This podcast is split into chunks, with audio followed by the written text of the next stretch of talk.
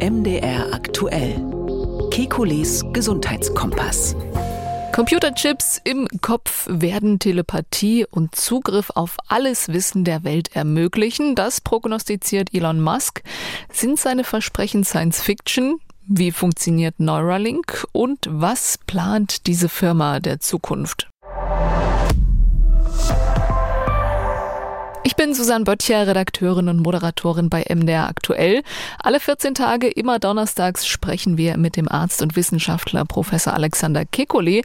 Wir liefern Schwerpunkte zu aktuellen Gesundheitsfragen und gehen auf Ihre Themenwünsche ein. Zu hören wie immer werbefrei in der App der ARD Audiothek und überall dort, wo es sonst noch Podcasts gibt. Hallo, Herr Kekulé. Hallo, Frau Böttcher.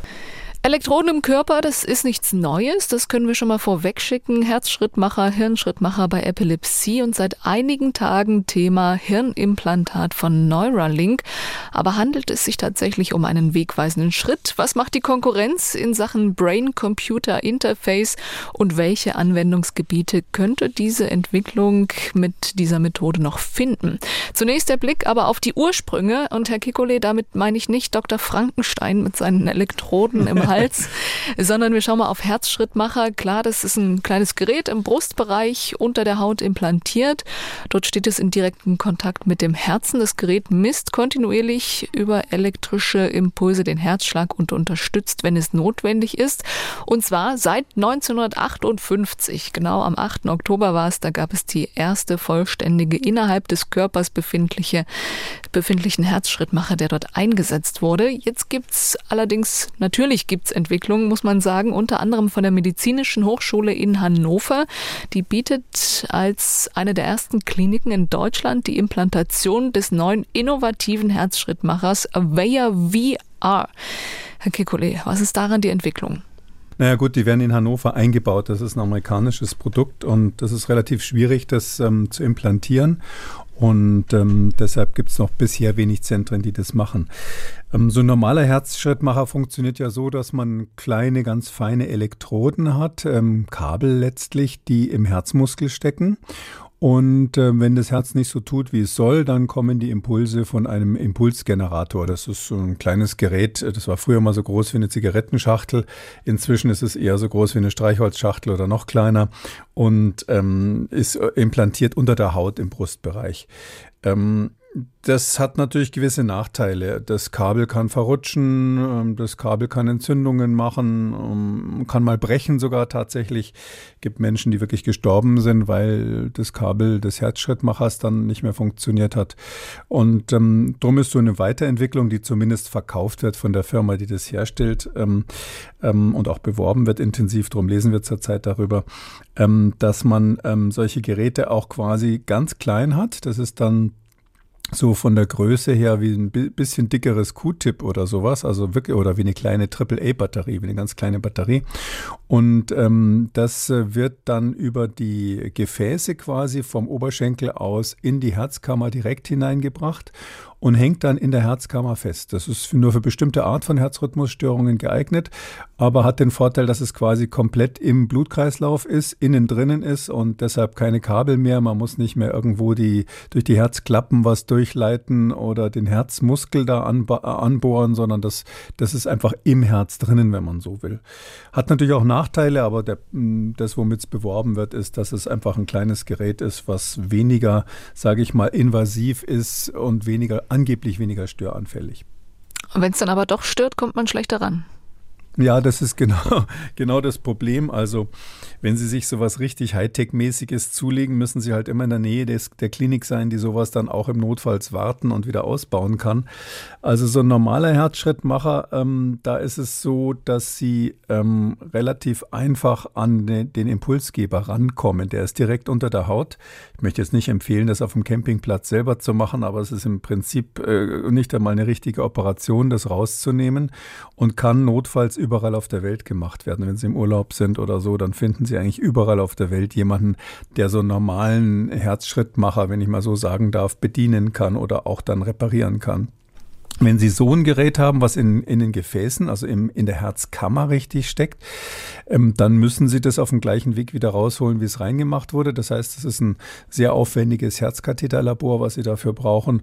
Und ähm, sonst müssen Sie halt einfach beten, dass das wirklich ähm, macht, was der Hersteller verspricht, dass die Batterie jahrzehntelang hält und ähnliches.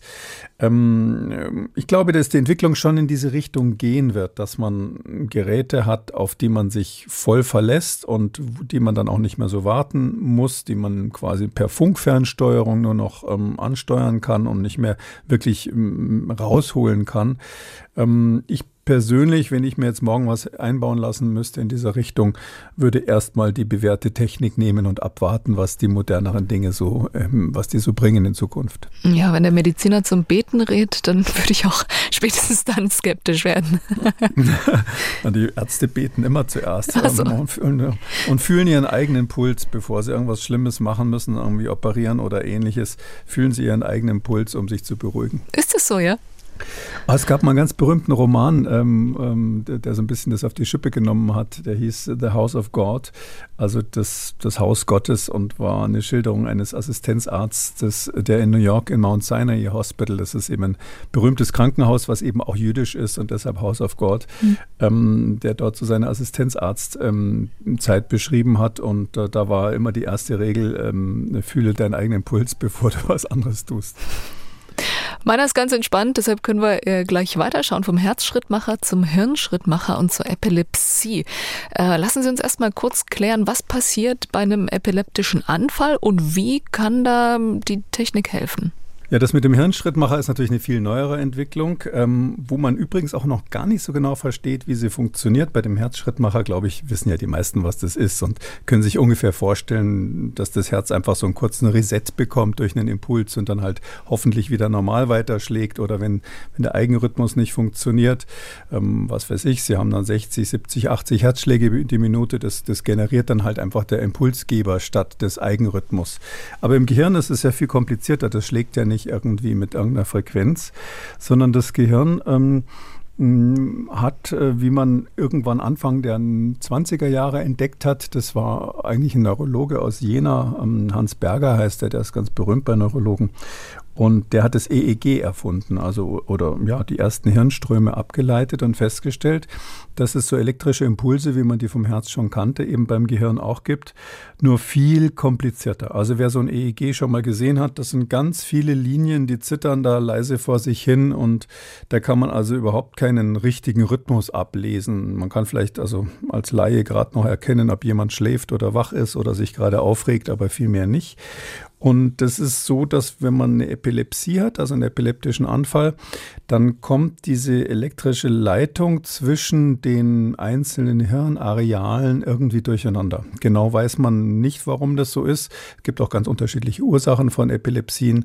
Aber was letztlich passiert ist, dass so kreisende Erregungen entstehen. Also dass quasi sich elektrische Impulse gegenseitig immer wieder verstärken. Und dann kommt es eben zu diesen bekannten Anfällen unterschiedlicher Art. Das kann von kurzen, kurzen Aufmerksamkeitsstörungen bis hin zur kompletten Bewusstlosigkeit und diesen sogenannten Grand Mal-Anfällen Fällen ähm, gehen, also zu dem richtigen epileptischen Anfall mit Schaum vor dem Mund und so weiter, wie man das ähm, vielleicht auch aus den Medien kennt. Und was da eben dahinter steckt, ist diese, sind diese kreisenden Erregungen. Man, man sagt auch so eine Art elektrisch, elektrisches Gewitter im Gehirn.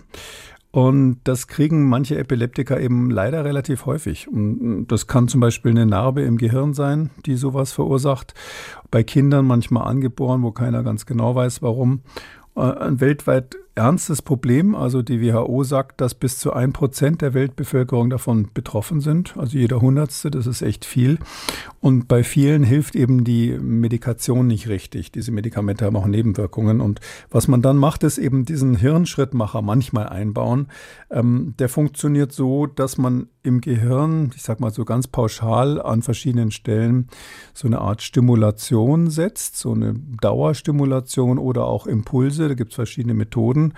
Und äh, es ist eben gezeigt worden, dass das die Frequenz, die Häufigkeit von epileptischen Anfällen verringern kann. Leider nicht bei jedem, funktioniert nicht immer. Und keiner weiß genau, warum das so ist, ähm, aber äh, man kann wohl durch solche elektrischen Reize des Gehirns diese Gewitter, wenn ich mal sagen darf, diese epileptischen Anfälle seltener machen. Ganz verhindern kann man sie nicht. Wenn man nicht so ganz genau weiß, wo das herkommt, wo setzt man da genau am Hirn an? Ja, mit Versuch und Irrtum, wie ah, das immer so ist. Try and error, ja. ja, ja, also ich vergleiche uns Ärzte oft mit irgendeinem Affen, der eine Uhr in der Hand hat und sich fragt, warum die Zeiger sich bewegen. Also es ist so, ähm, ähm, das, äh, also erstens gibt es ganz triviale Überlegungen. Zum Beispiel gibt es so einen Nerv, der heißt Vagus. Also Vagus und Sympathikus sind zwei Nerven, die bei uns so ganz grob im vegetativen System steuern, wie wach wir sind, wenn ich mal sagen darf, oder wie aktiv wir sind. Der Sympathikus ist der, der bei ähm, Aggression, bei Flucht ähm, aktiviert wird. Und der Vagus ist der, der eher so mit Verdauung zu tun hat und Schlaf. Und wenn der Vagus aktiviert wird, das ist ein Nerv, der auch zum Hirn hinführt, also in beiden Richtungen zum Hirn und vom Hirn. Wenn der aktiviert wird ähm, auf der Seite, wo er zum Hirn führt, dann wirkt das, sage ich mal, beruhigend. So eine allgemeine Dämpfung kann man damit erzeugen. Und das ist so eine Methode, dass man am, im Halsbereich diesen Vagusnerv ähm, frei präpariert. Ähm, da macht man dann außenrum so einen kleinen Clip, so eine Elektrode. Im Brustbereich ist dann so ein Impulsgeber und dann wird dieser Vagusnerv so ungefähr alle fünf Minuten stimuliert für eine halbe Minute lang. Also relativ grobe Methode, kann man sagen. Ähm, und das funktioniert aber tatsächlich, wird insbesondere bei kindlichen Epilepsien manchmal gemacht, weil man da nicht ins Gehirn rein muss, sondern sozusagen nur an den Hals ran. Aber ist natürlich so eine allgemeine Dämpfung. Zum Teil haben die Patienten dann auch tatsächlich so einen, so einen Knopf, weil manche, bevor sie einen epileptischen Anfall kriegen, ähm, etwas haben, was man Aura nennt. Also so vorher so ein Zustand, dass sie merken, ups, jetzt kommt's wieder, so ähnlich wie Migränepatienten das ja vorher manchmal merken. Die können auf den Knopf drücken und sozusagen diese Vagusstimulation aktiv ähm, sozusagen spontan einschalten, auch mit einer etwas stärkeren Stromstärke. Das ist eine Methode oder vielleicht eine der älteren Methoden. Und dann gibt es verschiedene Methoden, ins Gehirn reinzugehen, richtig invasiv wie wir dann auch sagen. Das heißt, dann werden Elektroden zum Beispiel im Hirnstamm ähm, festgemacht, im Thalamusbereich. Und dort ähm, ähm aktivieren sie quasi das System, was bei uns, wenn wir schlafen gehen, auch ähm, so eine Dämpfung des Gehirns macht. Und diese allgemeine Dämpfung führt eben dann dazu, dass hoffentlich diese kreisenden Erregungen seltener werden. Also dass sozusagen die Grunderregung des Gehirns runtergefahren wird und dadurch die Wahrscheinlichkeit für so Rückkopplungsphänomene, wie sie bei epileptischen Anfällen auftreten, dann weniger häufig ist oder weniger, weniger gegeben ist. Und dann gibt es so die äh, bisschen modernere Methode oder, oder genauso moderne Methode, dass man direkt auf den Fokus geht. Also man kann mit dem EEG eben feststellen, wo im Gehirn typischerweise diese Gewitter losbrechen. Es gibt dann bei jedem Patienten so eine typische Region, meistens in der Gehirnrinde, wo ähm, dann meistens die, der, erste, das erste, der erste Impuls ausgeht, der das Ganze dann später zu einem epileptischen Anfall werden lässt dass wenn man an der Stelle dann eine Elektrode außen drauf setzt auf die Hirnrinde und die ist dann hat dann so ganz feine Fasern, also muss man sich vorstellen, das ist so, äh, so wie eine Zehntel Briefmarke so groß, also so vielleicht so fünf mal fünf Millimeter oder so und hat unten lauter ganz feine Elektroden, vielleicht so 100 Stück oder sowas, die gehen dann in das Gehirn rein an der Stelle, die werden dann quasi chirurgisch auf die Gehirnoberfläche draufgesetzt. Wenn man an der Stelle dann äh, speziell ähm, stimuliert, insbesondere dann stimuliert, wenn so diese Vorgewitter quasi erkennbar sind, ähm, dann kann man manchmal die Anfälle verhindern. Also so ähnlich wie beim Herzschrittmacher, der anspricht, anspringt, wenn der Herzrhythmus nicht mehr, nicht mehr okay ist, ähm, sind dann diese ähm, Schrittmacher so, die, die an dem Fokus quasi ansetzen, dass die ähm, automatisch so eine Art EEG-Ableitung haben, die Hirnströme messen und wenn da was nicht in Ordnung ist, dann schicken sie einen Impuls zu dieser Elektrode hin, in der Hoffnung, dass man damit den, den Anfall verhindert oder schwächer macht. Heißt aber in den Fällen auch, dass der Schädel geöffnet werden muss. Ja, ja, das ist dann, ähm, das ist eigentlich das Klassische. Also das mit dem Vagus-Schrittmacher, das ist irgendwie nicht mehr, nicht mehr, das macht man hauptsächlich bei Kindern. Also der Klassiker ist heute, dass man feststellt, an welcher Stelle ist der Fokus und versucht an diesem Fokus, an der Stelle, wo sozusagen die Probleme sind, dann auch was zu implantieren. Da müssen Sie eine Trepanation machen, also den Schädel aufmachen und mit allen Nachteilen, die das natürlich hat. Das ist klar, dass das keine so tolle Operation ist. Man muss auch manchmal diese Sonden auswechseln. Das ähm, Übrigens, warum das funktioniert, weiß keiner genau. Es gibt auch ganz verschiedene Methoden, das zu stimulieren. Manche machen das mit Gleichspannung, manche machen es mit Wechselspannung, manche machen es mit niedrig, niedrigfrequenter Spannung, manche mit Hochfrequenz. Ähm, warum das geht, weiß man nicht, aber empirisch hat man eben festgestellt durch Erfahrung, ähm, dass man mit diesen eingebauten Hirnschrittmachern einigen Epilepsie-Patienten helfen kann. Und, und das ist eben vor allem für diejenigen, bei denen die Medikamente nicht mehr wirken, eine Option. Bevor wir wirklich gleich zu Neuralink kommen, gibt es auch hier Entwicklungen beim Gehirnschrittmacher. Ähm, unter anderem eine Firma mit Sitz in Heidelberg, Präzises GmbH heißt sie. Die haben einen Hirnschrittmacher entwickelt, Easy heißt er bezeichnenderweise, bei dem die Elektrode unter die Kopfhaut gelegt wird. Klar, ist offensichtlich, der Schädel muss nicht geöffnet werden. Ähm, funktioniert das? Ähm, also ganz ehrlich, ich kenne die Studien. Ich kann Ihnen natürlich nicht wirklich sagen, ob es unterm Strich ähm, immer und häufig funktioniert. Aber das ist eine interessante Entwicklung, ähm, weil man quasi weg von dieser massiv invasiven Technik geht. Also, wie Sie schon sagen, das kommt quasi unter die Kopfschwarte auf den Schädel außen drauf. Natürlich auch eine Operation, aber vom Eingriff her längst nicht so massiv, als wenn man an das Gehirn ran muss. Und da würde man ja eigentlich sagen, wie soll das funktionieren? Ja, das ist ja eher wie so eine sanfte Kopfmassage beim Friseur oder so im Vergleich zu dem direkten Strom, der ins Gehirn geleitet wird. Aber es ist tatsächlich so, dass dieses System, was also, das muss man sich vorstellen, das ist so eine Art Kunststoffplatte, die ist dann etwas größer, ich weiß nicht, so vielleicht 10 mal 10 Zentimeter in der, in der Größenordnung. Ähm, und ähm, die wird äh, eben in, auf den Schädel drauf hm, quasi operiert, unter die Schwarte, unter die Kopfschwarte gemacht. Und die sendet dort ständig kleine Impulse ab. Also so alle zwei Minuten gibt so eine Wechselstromstimulation äh, mit 100 Hertz. Also das sind 100 Schwingungen pro Sekunde, doppelt so schnell wie das, was aus der Steckdose kommt ungefähr. Also eine relativ schnelle ähm, Stimulation. Und obendrauf legt man dann ähm, 20 ähm, Minuten lang jeden Tag äh, so eine kontinuierliche Gleichstromstimulation. Also Sie merken schon, man probiert halt alles, was irgendwie so schon mal funktioniert hat. Und da ist es tatsächlich so, wenn man das macht, ohne dass es irgendwas mit dem Anfall selber zu tun hat. Also nicht wie ein Schrittmacher, der im Anfall reagiert, sondern den ganzen Tag über eben alle zwei Minuten kriegt das Hirn so eine Art Beruhigungspille elektrisch verabreicht und, in, und, und 20 Minuten am Tag dann nochmal ein größeres Paket dann ist es tatsächlich so, äh, dass man, sagen jetzt die aktuellen Studien, die Anfallshäufigkeit deutlich reduzieren kann, ungefähr 50 Prozent bei den Patienten in der Studie. Und das ist ungefähr so das, was auch mit diesen invasiven Methoden oder stärker invasiven Methoden erreicht werden kann, wo man richtig ins Gehirn reingeht. Also für mich eigentlich eine ganz interessante Entwicklung, dass man offensichtlich das Gehirn auch so indirekt durch so kleine Impulse beruhigen kann und verhindern kann, dass es zu diesen epileptischen Anfällen kommt. Ähm, das besonders Interessante an der aktuellen Studie ist, dass wenn man das längere Zeit macht, also wenn die Patienten dann einige Monate lang diese, diese, diese Geräte haben, dann verstärkt sich der Effekt. Also ganz am Anfang wirkt es noch nicht so richtig, aber wenn man es eine Weile gemacht hat, funktioniert es. Ja, das ist so wie so, so ein einlullendes Gebet oder so ein, so ein Singsang für das Gehirn, wo das dann eben sich scheinbar beruhigt. Also ich könnte mir fast vorstellen, dass man vielleicht auch mit Musiktherapie sowas ähnliches erreichen könnte. Nicht, natürlich nicht so effektiv, aber es scheint mir doch eine sehr indirekte Stimulation zu sein. Und wenn sowas funktioniert, ist das natürlich Hoffnung für viele Patienten, die jetzt nicht so weit sind, dass sie sich jetzt wirklich ins Gehirn so einen Schrittmacher implantieren lassen wollen mit allen Komplikationen, Infektionen, was es da geben kann. Dass man ähm, da in Richtung Heilung geht, ist aber ausgeschlossen oder halten Sie das für möglich über die nächsten Jahre, Jahrzehnte?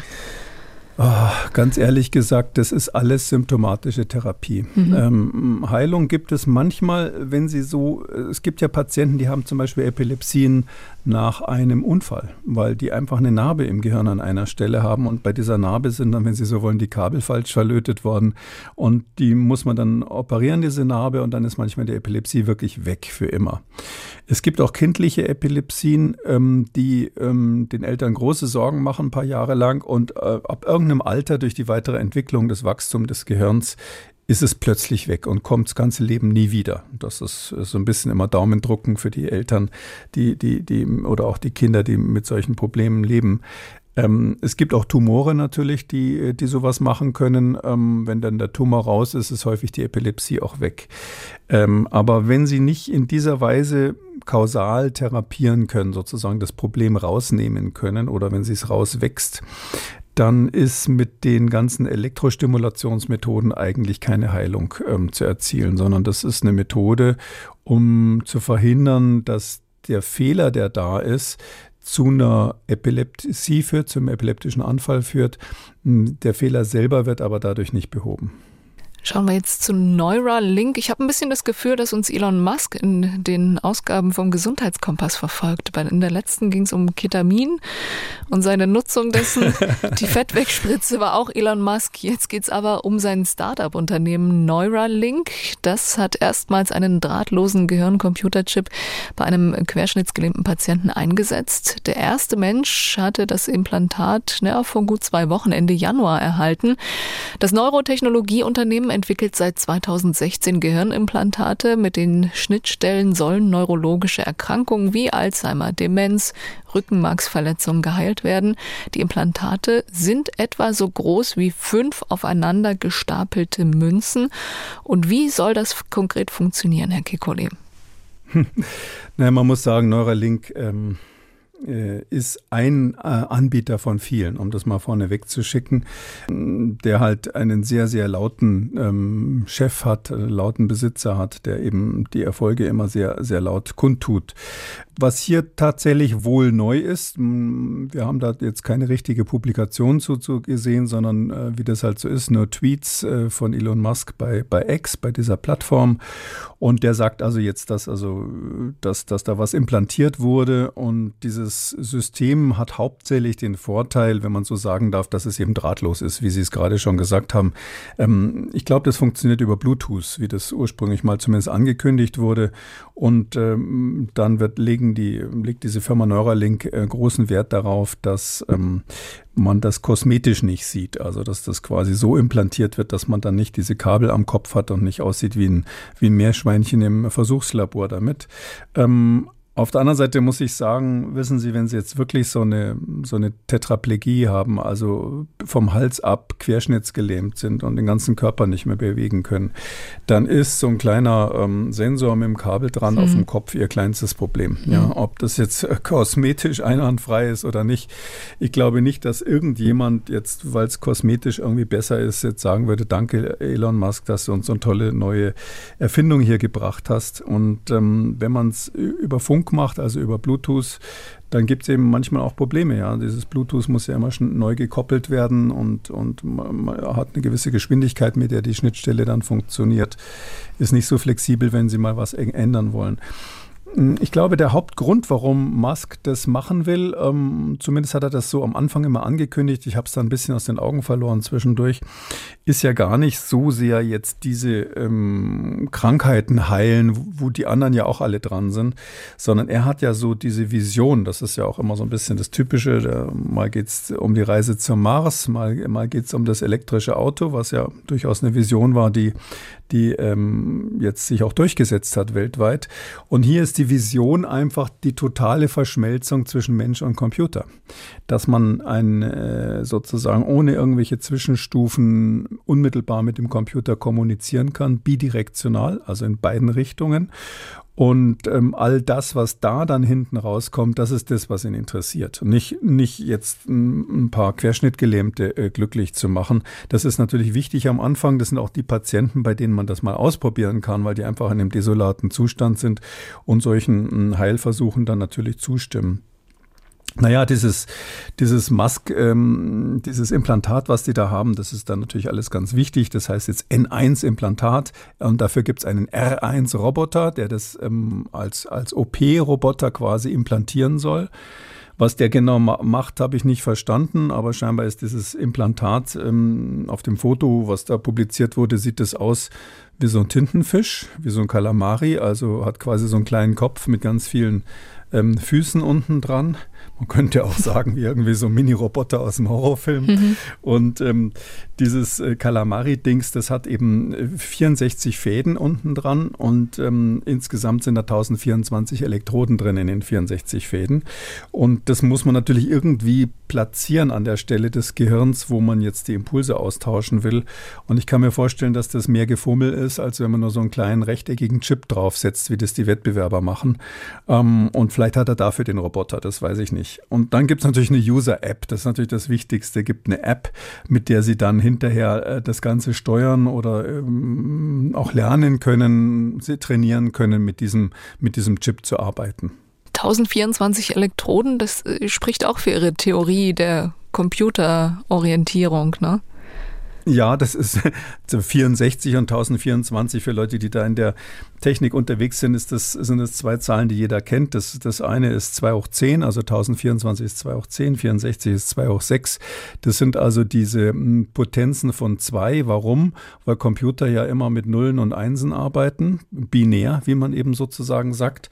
Und 0 und 1 sind ja zwei verschiedene Möglichkeiten, zwei Zustände, sodass also quasi die Daten, wenn man die speichert, immer in, in Bits letztlich ähm, ähm, angegeben werden, also in der Zahl Zahl äh, der, ähm, also in Vielfachen von zwei, also zweimal, also mit, mit vier Bits oder zweimal zwei können Sie eben dann vier, vier verschiedene Zustände steuern und so weiter. Und wenn Sie zwei hoch zehn haben, können Sie 1024 verschiedene Zustände definieren.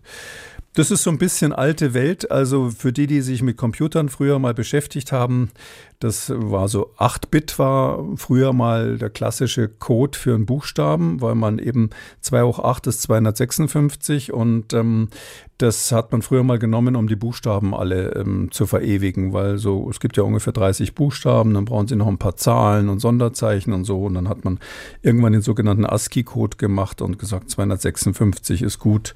Das war die Anfangswelt der Computer und in dem Bereich ist diese Elektrode jetzt offensichtlich erstmal angesiedelt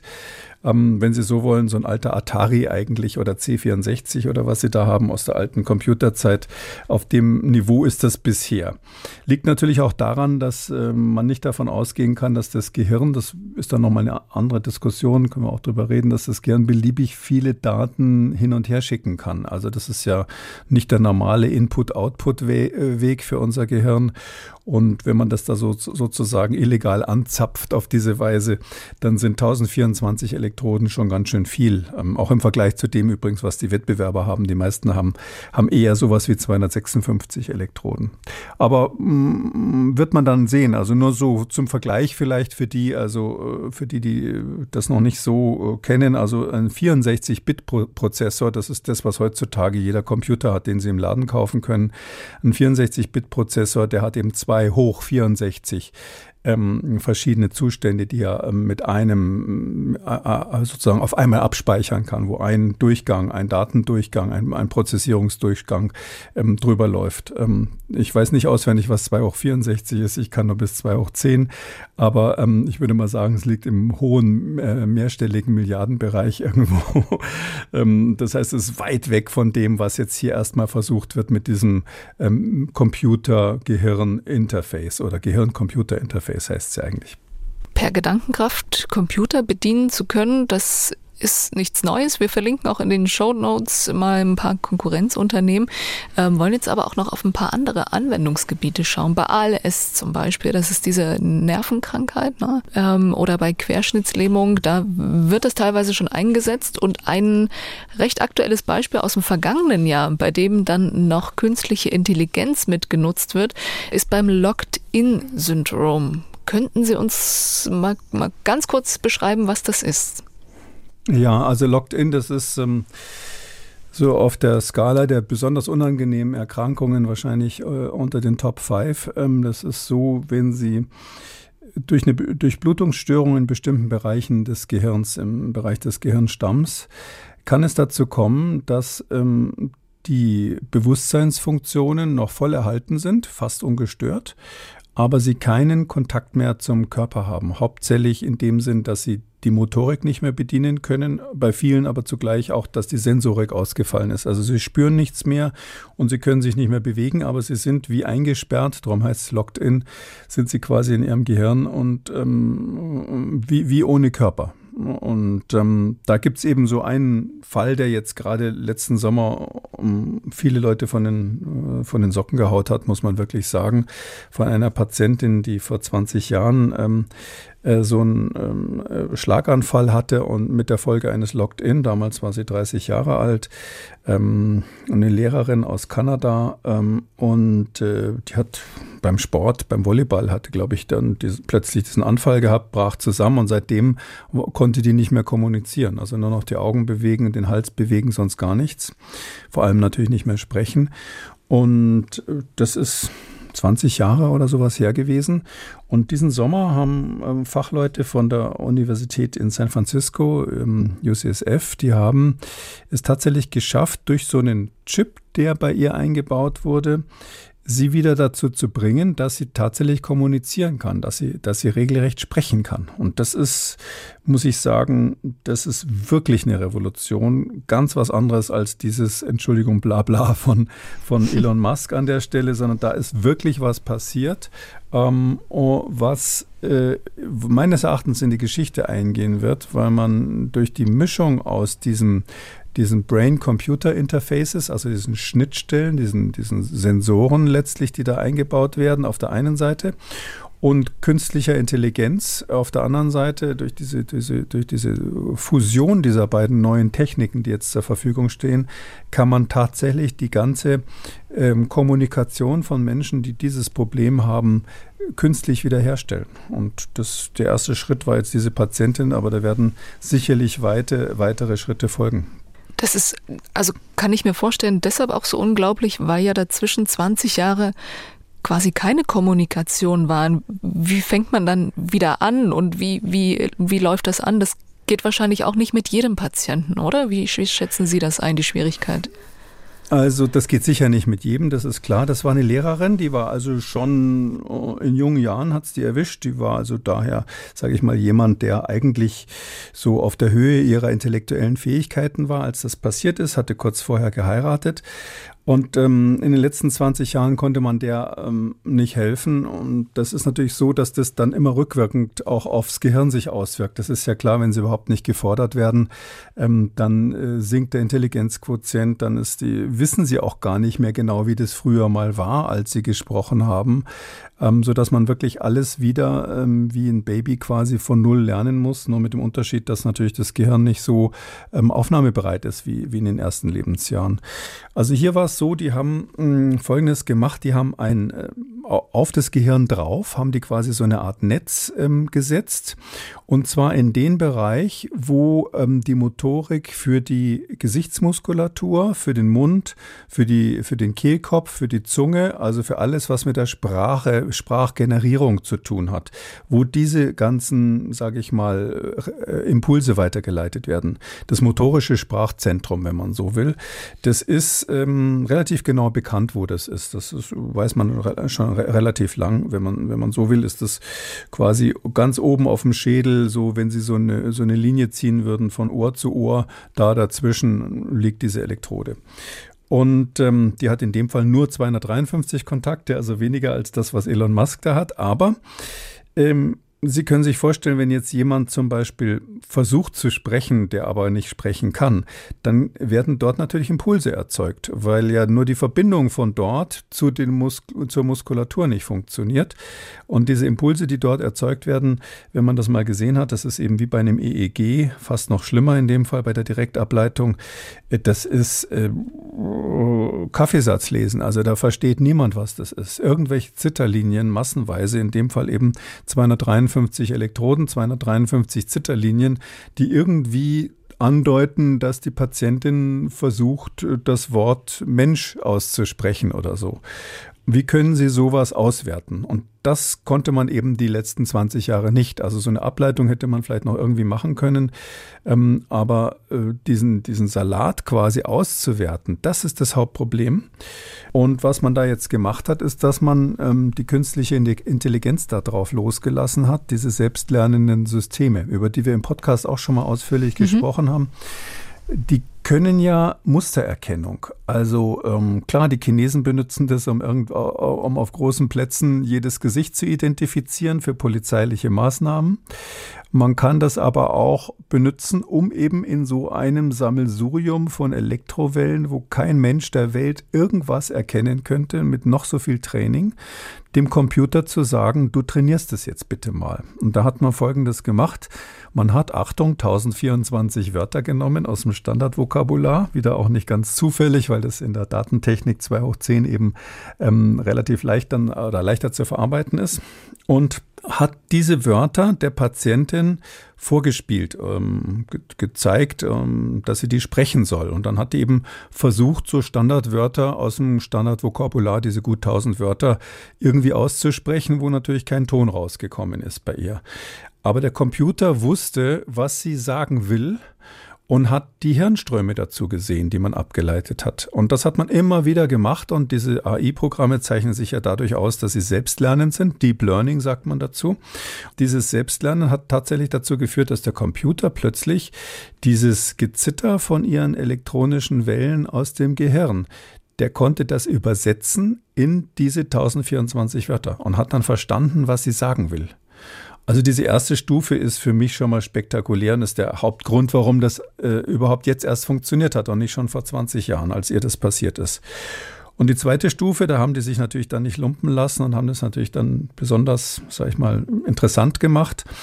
Mm, und die zweite Stufe ist, wie setzen Sie das dann um? Klar kann man die Wörter, die der Computer erkannt hat, dann in irgendeiner einfachen äh, digitalen Leuchtschrift darstellen. So hätte man das vielleicht vor 40 Jahren gemacht. Aber heutzutage haben die Folgendes gemacht. Die haben einen Avatar produziert. Also ein künstliches Gesicht, das, das kennt man ja so. Äh, Schwarzenegger ist ja auch schon mal im Film aufgetreten, obwohl er gar nicht wirklich dabei war. So als, als junger Mann hat er sich wieder regenerieren lassen für den Film. Ähm, und äh, so kann man quasi künstlich Menschen, wenn man weiß, wie sie ausgesehen hat, quasi virtuell darstellen. Das ist ja auch ein Teil dieser KI, diese kreative ähm, KI, generative äh, KI. Und da hat man von ihr einen Avatar gemacht, so tendenziell nach vorteilhaften älteren Fotos. Und dann gab's, ähm, das war nicht das Spektakulärste, dann gab's eine Rede von ihr, die hat nämlich geheiratet, kurz bevor sie diesen Schlaganfall hatte. Da gab's eine Rede von ihr bei der Hochzeit, wo sie wirklich im Hochzeitskleid dasteht und das irgendwie äh, irgendeine Erklärung ähm, abhält. Und diese Rede, die gibt's auf Video. Und da hat man die Stimme von dieser Rede genommen und hat aus dieser Stimme künstlich eine ähm, artifizielle Stimme gemacht, mit der Folge, dass die jetzt nicht nur dem Computer Wörter von diesen 1024 sagen kann oder sprechen kann über den Computer, sondern es ist auch noch ihr Gesicht ungefähr, also der Avatar ist verbesserungsbedürftig, aber es ist vor allem ihre Stimme. Und die Stimme klingt genauso wie damals. Das ist unglaublich. Vor, drei, vor 20 Jahren, als sie noch sprechen konnte, hat man ihre Stimme künstlich wiederhergestellt, mit der sie jetzt aus dem Lautsprecher kommunizieren kann. Wahnsinn. Also was es zum einen an Lebensqualität wieder zurückbringt, sich, sich äußern zu können. Und fragt man sich, ob die Filmrechte schon vergeben sind. Also das ist sicherlich was, wo man Romane oder Filme drüber machen kann. Da ist ja äh, Awakening war ja so ein Film, wo es, wo es mal um ein ähnliches Thema ging. Aber das waren Leute, die dann wirklich ähm, tatsächlich wieder aus, dem, aus so einem Zustand wieder aufgewacht sind. Ich glaube, dass das ganz nah an so filmischen Fantasien dran ist. Was jetzt äh, der nächste Schritt ist, ist die Geschwindigkeit. Mhm. Ähm, man muss sich vorstellen, äh, ähm, das ist ja eine wahnsinnige Rechenleistung, sowas, sowas zu übersetzen. Und ähm, da kommt es nicht nur auf diese ähm, Sensoren an, sondern da kommt es eben darauf an, dass das in, in, in, Echtzeit quasi in Sprache umgesetzt wird. Und im Moment sind sie in der, äh, bei, bei 78 Wörter pro Minute. Das ist ungefähr so die Hälfte dessen, was die normale Sprechgeschwindigkeit ist. Also so normal, wenn wir uns unterhalten, unterhalten wir uns jetzt so mit 150 bis 200 Wörtern pro Minute. Nachrichten werden so mit ungefähr 120 Wörtern äh, pro Minute vorgelesen, damit ähm, jeder versteht.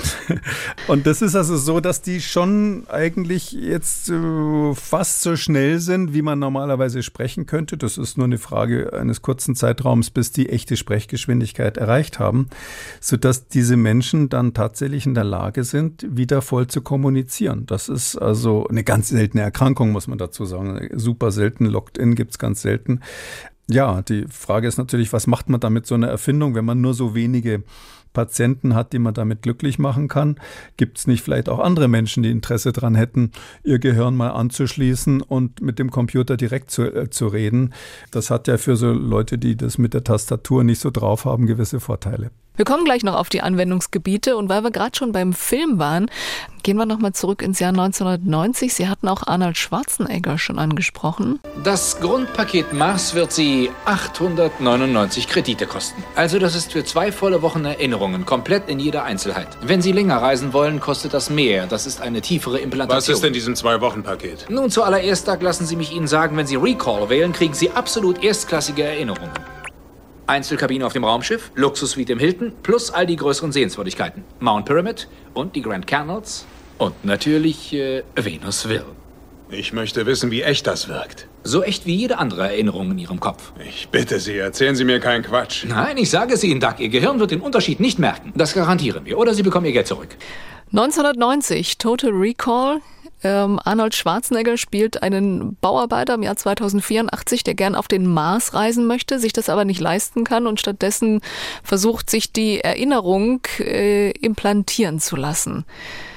Herr Kekulé, Urlaub, dann von jetzt an nur noch vorm Computer und, und das Gefühl, da gewesen zu sein. Ja, ja, das ist eine, das ist eine Kurzgeschichte ursprünglich von einem meiner absoluten Lieblingsautoren, Philip K. Dick heißt, heißt der, ähm, der Autor, auf Deutsch wurde das mal übersetzt, Erinnerungen en gros. Der englische Titel ist ein bisschen komplizierter. In der Originalgeschichte sagt er sinngemäß äh, an genau der Stelle, die Sie jetzt gespielt haben, ähm, sagt der ähm, Hauptdarsteller, Douglas Quayle heißt er dort, der will eben unbedingt zum Mars fahren, hat aber kein Geld dafür, krieg, will sich stattdessen so eine Erinnerung implantieren lassen. Der mhm. sagt, wieso muss ich so viel zahlen dafür, dass ich ja gar nicht wirklich dort war? Und dann sagt ihm der Verkäufer diesen witzigen Satz, wörtlich weiß ich es natürlich nicht mehr, aber sinngemäß sagt er, wissen Sie, so echte Erinnerungen, diesen Mist, da vergessen Sie die Hälfte. Sie können sich an die tollsten Details irgendwann nicht mehr erinnern. Äh, manche Sachen verdrehen Sie auch, die waren dann ganz anders, als Sie denken. Bei unseren Erinnerungen ist es so, die sind besser als echte Erinnerungen, weil wir alle Details, die wirklich schön sind für Sie aufbereiten, dass Sie sie wirklich im Kopf behalten und Sie werden sie nicht wieder vergessen. Und da muss man überlegen, so einen Moment lang, das ist ja irgendwann, ich weiß nicht, in den 30er, 40er Jahren geschrieben worden, mhm. das, äh, das, Buch. Das ist schon, das ist schon äh, ein weiter Blick in die Zukunft gewesen, weil äh, was wir erinnern an unsere Sinneseindrücke, wenn Sie jetzt wirklich im Urlaub waren, irgendwo zum Beispiel, ja, gibt ja auch andere Sinneseindrücke, manche erinnern sich gerne an die Arbeit, aber ähm, natürlich. nehmen, nehmen wir mal, Sie würden sich gerne an den Urlaub erinnern.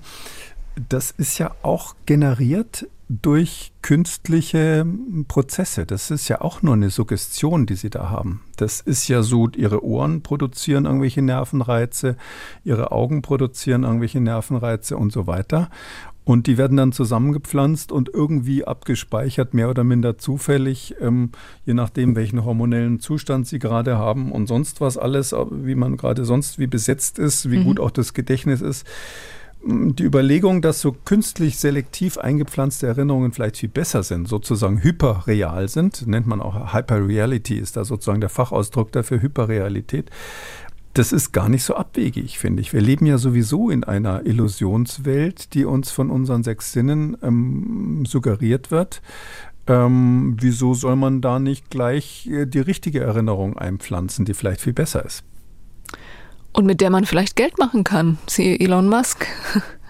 Ja, das ist natürlich seine, seine Idee. Ja, da hat dann jeder so seinen eigenen Wunsch. Der eine wollte unbedingt immer zum Mars fahren. Ich erinnere mich an Jim Carrey, der mal in so einem Film auf Deutsch hieß, der Vergiss mal nicht. Der wollte unbedingt Kate Winslet vergessen. und ist deshalb zu so einem Gehirnklempner gegangen. Also da gibt es ja viele solche, viele solche ähm, äh, Science-Fiction-Ideen und, und jeder hat so seine eigenen Bedürfnisse. Mhm. Aber ich glaube, ähm, wenn man das jetzt so ganz praktisch mal sieht, ähm, wir sind ja, das, das, eigentlich hat das, äh, haben das diese zwei ähm, wissenschaftlichen Daten, die dieses Jahr oder die gerade neu letztes Jahr rausgekommen sind, haben das eigentlich gezeigt. Die eine sagt ja, man muss nicht unbedingt ins Gehirn rein, um die, ähm, um die Stimulation dort zu machen. Man muss ja auch nicht unbedingt ins Gehirn rein, um das auszulesen, sondern der nächste Schritt, der kommen wird, äh, das ist ganz sicher, ist, dass wir mit so einer Art EEG, also quasi wie so eine Haube, die man auf den Kopf setzt, statt jetzt irgendwie Elektroden ins Gehirn zu bohren, tatsächlich diese äh, Impulse ableiten kann.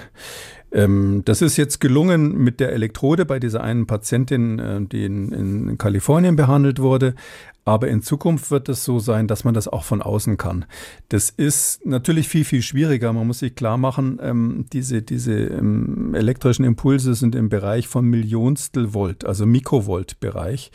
Um, und wenn Sie außen auf dem Kopf das ableiten, dann haben Sie das Problem, das kann man sich so vorstellen, als wenn Sie abhören wollen, was jemand in Ihrer Nachbarwohnung sagt. Das Problem ist nur, dass eine dicke Betonwand dazwischen ist und im Nachbarnebenraum auch noch einer mit dem Presslufthammer ist und Lärm macht. Und die haben auch noch den Fernseher laut laufen und noch tausend andere Stimmen und Sie wollen zwei Stimmen da rausfiltern. Klar ist es irrsinnig schwierig, durch eine Elektrode, die außen am Kopf ist, wo ganz viele andere Nervenimpulse unterwegs sind, abzuleiten, was im Gehirn passiert. Aber ich sag mal, das ist nur eine Frage der Zeit, bis man das rausfiltern kann dann wird man von draußen diese elektronischen Signale genauso auslesen können, wie man das äh, bei dieser einen Patientin jetzt durch die, äh, durch die Elektroden auf, der, auf, dem, auf dem Gehirn selbst machen konnte. Das ist so der eine Schritt, der passieren wird. Und der andere Schritt ist, dass man natürlich das bidirektional hat. Das heißt, man wird natürlich auch dann von außen in der Lage sein, Gehirnströme zu beeinflussen, so wie diese, diese Elektrode, über die wir gesprochen haben, die gar nicht im Gehirn drinnen ist, die aber erstaunlicherweise Epilepsien vermeiden kann. Ähm, so wird man in der Lage sein, gezielt von außen bestimmte neurologische Impulse sage ich mal, zu setzen. Wie genau das sein wird, weiß man nicht, aber es wird letztlich ein bidirektionales Link geben, also eine bidirektionale Brain-Computer, Brain-Computer-Interface, also so, eine, so, so, so ein Stöpsel sozusagen, den man sich einfach nur auf den Kopf setzen muss, wie es, ja auch in manchen Filmen schon vorkam. Da gab es so ein Catherine Bigelow mal Strange Days vor längerer Zeit, ähm, wo, wo genau das schon thematisiert wurde. Das heißt, die Science-Fiction-Leute, die werden jetzt alle von der Technik überholt. Ähm, und es wird so sein, dass man dann so ganz praktische Anwendungen hat. Was weiß ich, wenn Sie sagen, Geld verdienen. Also jetzt war ja gerade ähm, Valent Valent äh, Valentinstag. Mhm. Ähm, da wollen die Blumenverkäufer ja gerne, dass sie Blumen kaufen. Komischerweise, ich war da auch im Blumenladen, nur so als nebenbei, Sehr da gut. stehen komischerweise immer nur Männer rum. Da stehen immer nur Männer rum. Ich habe da mal gefragt, wie viele Frauen schon da waren heute. Das können Sie an einer Hand abzählen. Aber wie auch immer, zum Thema Gleichberechtigung war das mein kleiner Aufruf. Aber es ist so, ähm, wie, was, was, es ist ja so, stellen Sie sich mal vor, Sie würden aufwachen morgens am 14. Februar und würden irgendwie den Geruch frischer Rosen in der Nase haben. Oder Sie gehen in der Nähe eines Blumengeschäfts vorbei und da wird Ihnen dann über so eine äh, ferngesteuerte Sensortechnik so ein Geruch von frischen Blumen irgendwie rübergespielt. Dann biegen Sie doch eher in das Geschäft ein. Und ich glaube, in diese Richtung zum Beispiel könnten neue, ähm, neue Werbemethoden funktionieren. Mhm. Ähm, und das Militär träumt natürlich davon, auch gesunde ähm, noch schlauer zu machen oder noch besser zu machen. Ähm, wenn sie querschnittsgelähmt sind, können sie nicht anders. Aber wenn sie ähm, gesund sind und haben zusätzlich so ein Computerinterface, dann können sie natürlich die Geschwindigkeit, mit der sie kommunizieren, ähm, erhöhen mhm. und sie machen auch weniger Fehler, also weniger Tippfehler sozusagen im engsten Sinn des Wortes. Also äh, man muss sich das ja so vorstellen. Also der, der Mensch ist ja eigentlich ein autonomes System. Also wenn man es jetzt so biologisch sieht, ist es ja so, wir sind eigentlich darauf getrimmt, völlig autonom zu funktionieren. Es gibt soziale ähm, Verhältnisse, aber im Grunde genommen ist das Wichtigste, was wir haben in unserem Organismus, der Input. Also wir müssen sozusagen verstehen, was draußen passiert. Ähm, was heißt es praktisch gesehen? Das heißt, dass zum Beispiel Hören schneller geht als Sprechen. Also wir können, machen ja auch manche heutzutage, wenn sie, ähm, wenn sie ähm, Videos sich anschauen, können sie das in der dreifachen Geschwindigkeit oder doppelten Geschwindigkeit locker ähm, wiedergeben. Das mhm. ist überhaupt kein Problem. Aber sprechen können sie so schnell nicht, weil unsere Sprachmuskeln, das ist einfach sozusagen ein, eine, äh, eine Krücke in gewisser Weise, dass wir versuchen, uns auszudrücken, indem wir sprechen und, und diese Muskulatur dazu zu äh, benutzen. Das ist nicht so einfach. Und dann will man auch noch ähm, Inhalte reinbringen. Die Inhalte das auch noch. Aber manche Leute sagen ja, und das, das geht einem schon so. Ich weiß nicht, wie das bei Ihnen ist, wenn Sie was aufschreiben müssen. Ja, manchmal denkt man schneller, als ja. man schreiben kann. Ja, ja. also äh, selbst wenn Sie zehn Finger schreiben können, ist es manchmal nicht so einfach. Und mit Steno kommen Sie dann irgendwie, was weiß ich, wenn Sie schnell Steno machen, kommen Sie auf 250 Silben pro Minute oder so, was echt schnell ist. Das kann heutzutage kein Schwein mehr, weil es Diktiergeräte gibt. Aber ähm, das ist echt schwer, so schnell zu schreiben. Mhm. Aber mit dem Tastsinn können Sie ja Vibrationen wahrnehmen, die eine viel höhere Frequenz haben. Das ist überhaupt kein Thema. Also, oder Morsen. Früher hat man doch gemorst, so mit so, mit so einer Morsetaste. Da waren Sie, wenn Sie äh, geschrieben haben, sage ich mal, 20, ähm, 20 Wörter pro Minute, dann waren Sie beim Morsen echt schnell aber ähm, gehört, also quasi Morsen verstanden, also Copy heißt es dann, Copy Mode beim Morsen, da, da sind 50, 60 Wörter pro Minute, 70 Wörter pro Minute für die guten Leute kein Problem gewesen, die, die sowas können. Das heißt also, sie sind immer, wir sind immer als Menschen bei der, auf der Rezeptionsseite besser als auf der Sendeseite der, der Kommunikation, was einfach daran liegt, dass wir autonom sind und deshalb müssen wir ganz viel mitkriegen. Also sie können Sie können ja toll sehen, Sie können fotogenau sich Sachen anschauen. Ähm, aber wenn man mal überlegt, die, die Malerei, bevor es die Fotografie gab, also Marc Chagalls Pferde, ja, ungefähr wie ein Pferd sahen die aus, ja, aber nicht so eins zu eins. Schöner schon, oder bei Claude Monet die Naturbilder. Mhm. Also vom Foto waren die natürlich weit äh, entfernt oder auch die Realisten, ähm, griechische Antike oder so, diese äh, berühmten Plastiken, die natürlich versucht haben, so wie echt zu sein, aber genau echt waren sie natürlich nicht. Ähm, das heißt, wir können als Menschen eigentlich produktiv, also der, auf der Senderseite sind wir längst nicht so gut wie auf der Empfängerseite. Wir sehen sofort, wenn am Foto was nicht stimmt, aber wir können es nie so genau zeichnen oder malen oder sowas. Und das ist dieses, diese Asymmetrie, die wir haben, die behindert uns ja auch in gewisser Weise, weil wir es nicht so ausdrücken können, wie wir wollen. Ja? Und mhm. auch Sprache ist ja, ist ja, wenn Sie so wollen, im Grunde genommen eine Zwangsjacke für unsere Ideen. Und ähm, Deshalb ist dieser Grundgedanke, der ja nicht von Elon Musk ist, Achtung, sondern uralt von, von so Freaks, die sich für Computerkommunikation schon immer interessiert haben, dieser Grundgedanke, dass man vielleicht da eine, eine, einen Damm brechen könnte, dass man dem menschlichen Geist hier sozusagen Zugriff ähm, äh, zu einer Kommunikation, Zutritt zu einer Kommunikation verschafft, der eben jenseits dieser Behinderungen durch unsere Ausdrucksmöglichkeiten ist. Das ist eine interessante Idee. Also ist nicht völlig, völlig abwegig, dass man da äh, auch einen, also einen kulturellen Sprung vielleicht machen würde. Und wir vielleicht in Zukunft diese Podcast-Aufzeichnungen nur noch denken und äh, ein Computersystem wandelt das dann in Sprache um. Ja, dann ist das Wichtigste die geistige Backspace-Taste, mit der man das, was man gerade gedacht hat, schnell wieder löschen kann, bevor es online geht. Das ist ja ein gewisser Vorteil, dadurch, dass wir sozusagen äh, so behindert sind. Ja, aber mhm. jetzt mal so kann man sich noch ausbremsen. Naja, kann man sich noch bremsen, genau. Man hat es gerade gedacht, aber man, man sagt ja, es liegt einem auf der Zunge, aber man muss es ja nicht unbedingt sagen, wenn es ja. einem auf der Zunge gelegen hat.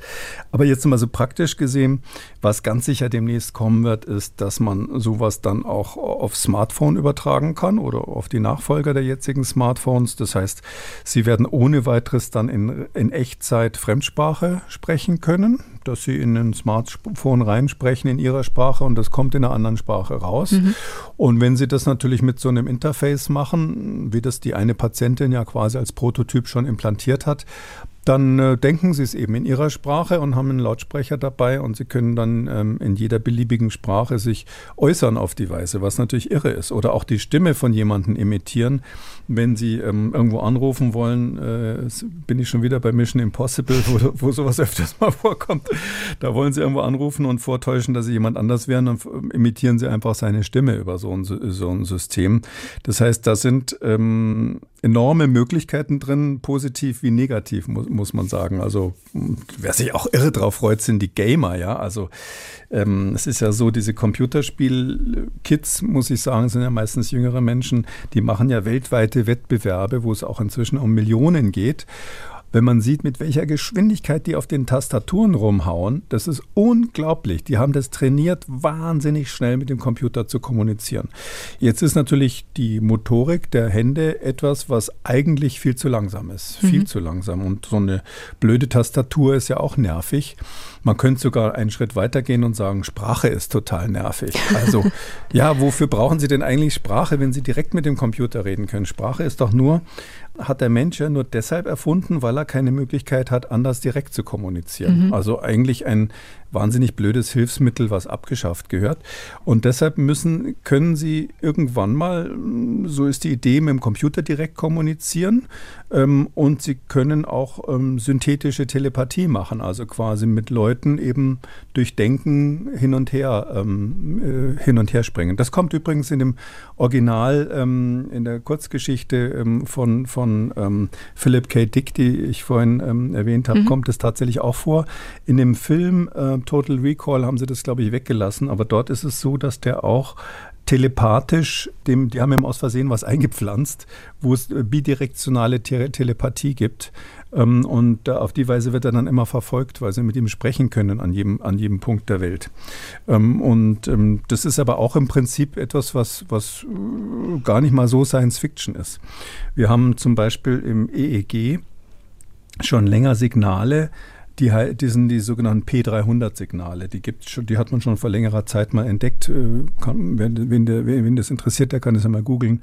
So ein P300-Signal das kommt, ähm, ist, äh, zeichnet sich dadurch ähm, aus, dass es völlig unwillentlich kommt, also nicht absichtlich, wenn Sie etwas wiedererkennen. Das heißt also, Sie, man zeigt Ihnen ein Bild, was Sie schon mal gesehen haben, dann ist dieser Wiedererkennungseffekt, macht dann im EEG dieses, diese P300-Welle. Das war der Anfang vor vielen Jahren. Aber wenn man das weiter auswertet, dann kann man ja zum Beispiel feststellen, mit so einer Art Lügendetektor, was sie kennen und was sie nicht kennen. Oder ob sie die Wahrheit sagen oder nicht sagen. Und zwar auch unwillentlich. Also man kann ihre Gedanken quasi auf diese Weise schon lesen. Und das ist natürlich für die Leute, die sich für andere Leute in Gedanken interessieren, super. Umgekehrt, wenn Sie so eine Art ähm, digitales Superintelligenzlevel da noch einbauen können, indem Sie mit dem Computer reden, da brauchen Sie kein Ketamin mehr nehmen oder Kokain oder ähnliches, dann sind Sie dauernd auf Speed, weil Sie eben mit einer viel höheren Geschwindigkeit kommunizieren können, als das mit unseren sechs Sinnen möglich ist oder mit unseren Sprachen, Entschuldigung, mit unserer Sprache möglich ist. Übrigens weiß niemand genau, wie schnell der Mensch theoretisch kommunizieren könnte, wenn er nicht die Sprache benutzen müsste. Also müssen ja entweder schreiben oder sprechen. Wo sozusagen die theoretische Grenze ist, das weiß niemand. Das war der Blick in die Zukunft. Vielen Dank, Professor Kikoli. Tja, gerne dafür. Vielleicht kann ich am Schluss noch sagen, ähm, ähm, ich habe ja früher mal ein bisschen Philosophie studiert, da gab es den Ludwig Wittgenstein. Wer Lust hat, sich darüber Gedanken zu machen, sollte mal ähm, dessen Werke lesen. Der ist ja ähm, berühmt für das Zitat gewesen, dass er gesagt hat, die Grenzen meiner Sprache bedeuten die Grenzen meiner Welt. Das ist so ein doofer Spruch, den immer die Lateinlehrer rausgezogen haben, um zu sagen, dass man jetzt Latein lernen soll. Ja. Wittgenstein hat es natürlich ganz anders gemeint. Der meinte, dass uns die Sprache auch begrenzt, dass die Sprache sozusagen ein, ähm, ein, ein, ein, ein, ein, ein Hemmnis ist, was wir haben. Und ähm, deshalb glaube ich, dass man auch darüber nachdenken muss, ob das nicht äh, eben Optionen sind, die uns, die uns Türen öffnen in, in eine ganz neue Welt. Es kann auch sein, dass das durchaus interessant wird. Leider oder zum Glück werde ich das nicht miterleben. Ich kann auch nicht sagen, ob wir dann näher bei Gott sind oder weiter weg, aber das werden dann die, Nach die Nachgeborenen werden das dann feststellen. Auf jeden Fall ist es jetzt erstmal gut, die Sprache zu erweitern, um seine Welt zu erweitern, oder? So würde ich es Das deuten. auf jeden ja. Fall. Das, solange man sie noch lernen muss, ist das noch gut. Genau. Noch das alte, der alte Lateinlehrerspruch gilt äh, vorläufig noch. Es wird aber demnächst so sein, dass man nicht nur die Handschrift verlernt, sondern es wird irgendwann auch so sein, dass man die Tastatur nicht mehr braucht. Und ähm, das ist natürlich eine Entwicklung, wo dann Elon Musk wahrscheinlich sagen wird, ich habe es ja schon immer vorher gesagt, aber bisher muss man sagen, seine Technologie ist nicht ähm, viel weiter als das, was die Wettbewerber machen. Und äh, da gibt es andere Dinge, die im Moment viel weiter sind. Und er muss zusehen, dass er da Land gewinnt mit seinem, mit seinem Unternehmen. Ähm, und ich glaube, der Aufhänger war interessant, aber es gibt eben andere, andere Dinge, die im Moment spannender sind. Vielen Dank bis hierhin. Bis in zwei Wochen. Das ist erstmal unsere Zukunft. Dann die nächste Ausgabe Kekules Gesundheitskompass mit Jan Kröger. Bis dahin eine gute Zeit, Herr Kekulé. Gerne, bis dann, Frau Böttcher. Tschüss. Wenn Sie ein Thema haben, über das Sie gern mehr erfahren möchten oder eine Frage, dann schreiben Sie uns eine E-Mail an gesundheitskompass.mdraktuell.de. Wer das ein oder andere Thema noch einmal vertiefen möchte, alle wichtigen Links zur Sendung und die heutige Folge zum Nachlesen finden Sie unter Audio und Radio auf mdr.de. Und wenn Ihnen dieser Podcast gefällt, dann empfehlen Sie uns gern weiter. An dieser Stelle empfehle ich Ihnen noch das hier, nämlich das Feature Gefährliche Freundschaften im Hunger nicht allein. Da geht es um das Thema Essstörungen und die Netzkulturen pro Anna und pro Mia, die um die Jahrtausendwende entstanden sind und in Gruppen mit strengen Hierarchien ihre Mitglieder dazu zwingen, abzunehmen. Essstörungen wie Anorexie und Bulimie werden in diesen Gruppen nicht als Krankheiten gesehen, sondern als selbstgewählter Lebensstil verherrlicht. Gefährliche Freundschaften im Hunger nicht allein zu finden in der ARD Audiothek. MDR aktuell. Kekules Gesundheitskompass.